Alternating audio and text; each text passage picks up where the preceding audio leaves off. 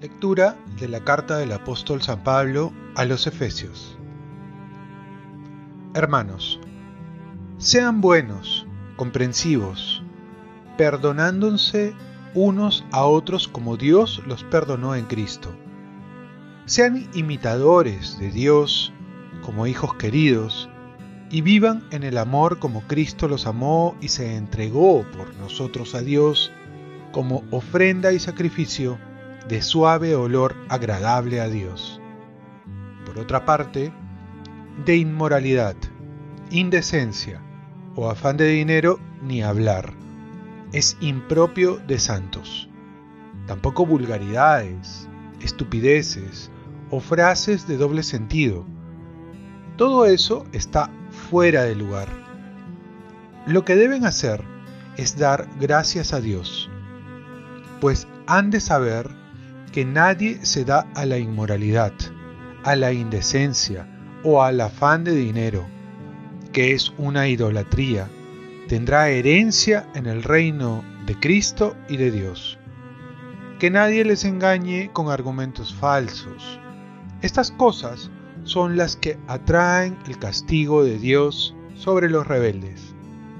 No se hagan cómplices de los que obran así porque si en otro tiempo eran tinieblas, ahora son luz en el Señor. Caminan como hijos de la luz. Palabra de Dios.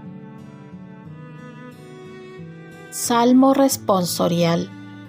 Seamos imitadores de Dios como hijos queridos.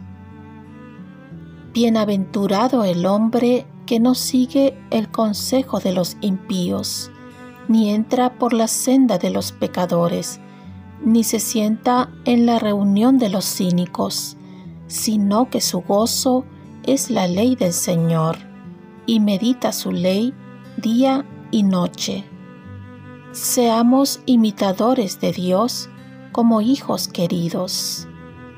Será como un árbol plantado al borde de la acequia, da fruto a su tiempo, y no se marchitan sus hojas, y cuanto emprende tiene buen fin.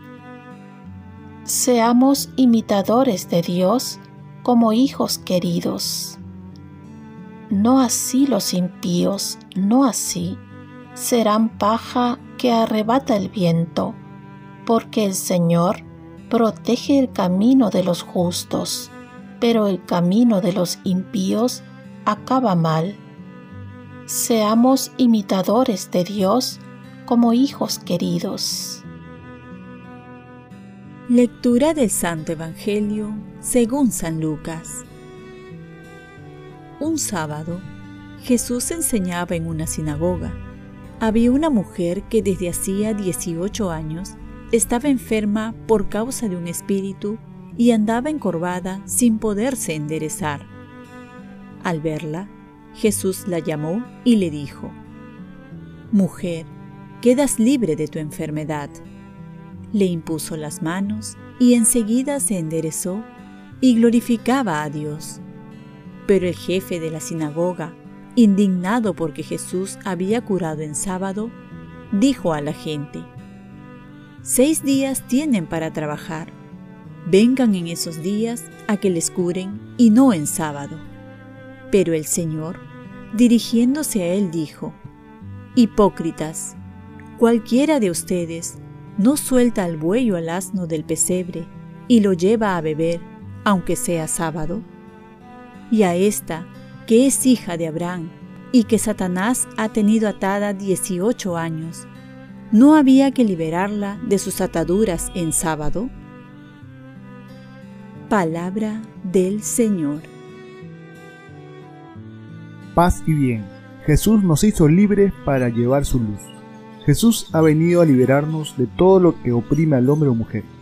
En este caso, además del milagro, vamos a ver que el fin es sacar a la mujer de la marginación por ser encorvada y enferma. Jesús la libera también de la opresión de una ley que iba contra su integridad, contra la integridad de la persona. y hace ver la desviación y la ceguera que tenían en ese entonces de preferir que en el día sábado dar de beber a un animal que sanar a una persona. Esto no es tan distante de nuestra realidad de hoy, en la que se prefiere ayudar, acoger y defender a los animales que a las mismas personas marginadas o a los niños por nacer. San Irineo decía, la gloria de Dios es que el hombre viva, y Jesús ha venido para darnos vida en abundancia. Los fariseos creían que dar gloria a Dios era compatible con el desprecio de la persona. Jesús nos enseña a amar verdaderamente a Dios, amando al prójimo, y asemejarnos a Dios siendo misericordiosos. San Pablo en la primera lectura nos invita a dar este paso, siendo buenos y comprensivos. De esta manera, imitamos a Dios como hijos queridos. Vivir el amor, porque somos amados en Cristo para amar a los demás. Y por otro lado, no dañar a las personas usándolas, ofendiéndolas. Porque ahora hemos conocido a Jesús y somos hijos de la luz y no de las tinieblas. Oremos. Dios Todopoderoso y Eterno, aumenta nuestra fe, esperanza y caridad, para que merezcamos conseguir lo que prometes, concédenos amar tus preceptos.